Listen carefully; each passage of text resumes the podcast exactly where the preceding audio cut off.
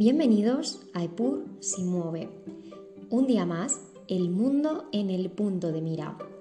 Hoy Pilar Rivas para hablarles de dictaduras totalitarias y autoritarias, porque tienen sus diferencias. Aunque no lo creamos, el totalitarismo está muy presente aún en nuestro léxico. Palabras como comunista, nazi, fascista son usadas frecuentemente.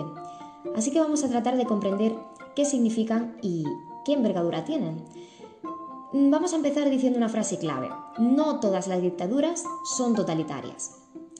El término totalitarismo hace referencia a un régimen de expansión total, como su propio nombre indica. Este régimen elimina las diferencias entre lo público y lo privado. El totalitarismo aspira a crear un hombre nuevo que es producto de un enfoque revolucionario del poder que transforma de forma total. Es un tipo de dictadura que no había existido hasta ahora. De hecho, es un invento de principios del siglo XX en Italia para señalar las características del fascismo en tanto a su oposición al Estado liberal.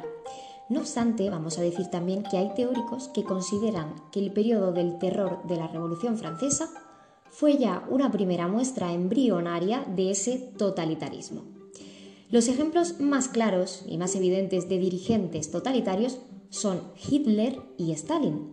Sin embargo, hay muchos más regímenes como la China maoísta o la Cuba castrista, entre otros. Pero a nivel más general, doctrinas políticas como el comunismo, el fascismo o el nazismo son consideradas totalitarias. Por su parte, la expresión autoritarismo se refiere a una forma de dominación que el sociólogo Juan José Linz describió resumidamente como un sistema político con pluralismo, sin una elaborada ideología, sin movilización política intensa y con un líder o a veces un pequeño grupo que ejerce el poder dentro de límites mal definidos. Para entender bien las diferencias entre ambos conceptos, vamos a explicar paso a paso esta definición de Linz. En primer lugar, habíamos hablado de una cierta existencia de pluralismo interno en los regímenes autoritarios, mientras que en el totalitarismo no existe porque abarca el control total de la sociedad. Ese pluralismo que mencionamos evidentemente no está reconocido jurídicamente ni garantizado en Estado de Derecho, pero se refiere a una cierta fragmentación del poder que permite a pequeños grupos de escalas inferiores al dictador que ejerzan cierta presión en las decisiones. Por ejemplo, en el régimen de Franco, en España, las llamadas familias políticas del franquismo, con, eh, mencionamos por ejemplo la Asociación Católica Nacional de Propagandistas. En segundo lugar, continuando con la definición, podemos hablar de que el totalitarismo confunde el partido único con el Estado en sí, proyectando hacia la sociedad un plan de cambio ideológico radical, mientras que el autoritarismo puede no tener una ideología guía tan elaborada. Muchas dictaduras autoritarias tienen eslóganes o símbolos parecidos a las totalitarias. No obstante, la mayoría de los regímenes autoritarios suele aparecer con tendencia reaccionaria y contrarrevolucionaria, no con una tendencia revolucionaria como suele ser el caso de los totalitarismos. Eh, de hecho, los regímenes autoritarios buscan anestesiar a la sociedad, o sea, desmovilizarla, mientras que, como decíamos, los regímenes totalitarios buscan esa movilización constante que convierta a la población en piezas de una maquinaria colectiva. Además, los regímenes autoritarios no llegan al poder para permear y transformar la totalidad de la sociedad, sino más bien para defender una serie de cuestiones concretas son, por ejemplo, movimientos contra fondo económico, el tradicionalismo o el freno al comunismo. Esa sería una serie de cuestiones que pues, suelen ser defendidas en regímenes autoritarios. Continuamos diciendo que mientras el autoritarismo busca acallar a los disidentes y evitar sus expresiones en público, el totalitarismo, en cambio, busca no solo acallarlos, sino también extirpar radicalmente toda forma de pensamiento opuesta mediante el adoctrinamiento y la remodelación de las mentalidades culturales. Así podemos mencionar también que las policías de pensamiento en regímenes totalitarios, que son las que persiguen esas mentalidades culturales, pues son muchísimo más represivas que las policías de los dictadores autoritarios.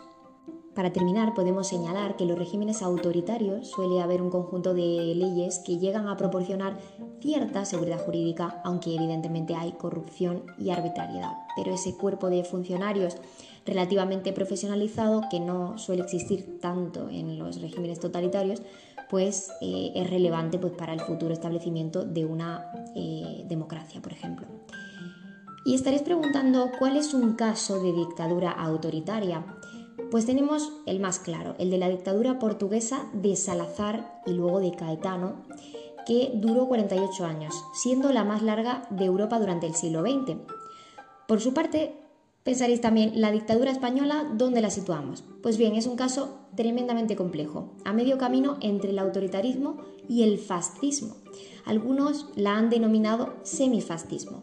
Dependiendo de la época de la dictadura de la que hablemos, pues tenemos un caso u otro. Al principio de la dictadura de Franco había una clara influencia de los totalitarismos italianos y alemán, eh, pero cuando ambas potencias ya empezaron a sufrir fuertes reveses en la Segunda Guerra Mundial, a eso de 1942, empezó a parecerse más a un régimen autoritario. De cualquier manera, no es el objeto de este capítulo realizar un análisis pormenorizado sobre, sobre el debate alrededor de la naturaleza política del franquismo. En definitiva, el totalitarismo es una ideología que supone la inexistencia y consecuente negación de la persona como un elemento individual que posee su libre albedrío y más bien considera al individuo en función de la sociedad. El ser humano es humano en cuanto a que es parte o miembro de una sociedad, no en cuanto a que es una persona en sí y por eso se dice que en este tipo de dictaduras no existen derechos naturales en las personas, sino solo derechos positivos que son concedidos por el Estado a los ciudadanos. Para que terminéis de comprender lo que implica totalitarismo, podéis leer la novela eh, de Orwell 1984. Es una novela distópica donde eh, un sistema totalitario es llevado a su extremo máximo. El protagonista Winston Smith narra la vida diaria en ese sistema dominado por el hermano mayor. Para mí es una novela muy reveladora y fascinante. Esta lectura la recomiendo encarecidamente a todos los oyentes que aún no lo hayan hecho, porque realmente creo que consigue trasladar al lector eh, a esa angustia de vivir en un régimen con estas características. Para terminar, me gustaría plantearos una reflexión que me ronda la cabeza desde hace bastante tiempo es que creo que en los últimos años estamos asistiendo a una bochornosa banalización de términos. No es raro escuchar a gente o líderes políticos calificando de fascistas o nazis, entre otros apelativos, a personas de cierta orientación política. Me gustaría invitar a todos aquellos que emplean estos términos a que profundicen en el significado y en la envergadura que tienen semejantes calificativos. Desde luego, en una democracia como la que hoy tenemos la suerte de vivir, están totalmente desvirtuados.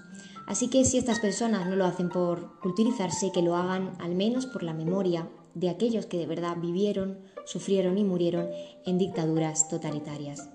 Muchas gracias y les esperamos la próxima semana aquí en Epur Move con muchos más temas interesantes para tratar.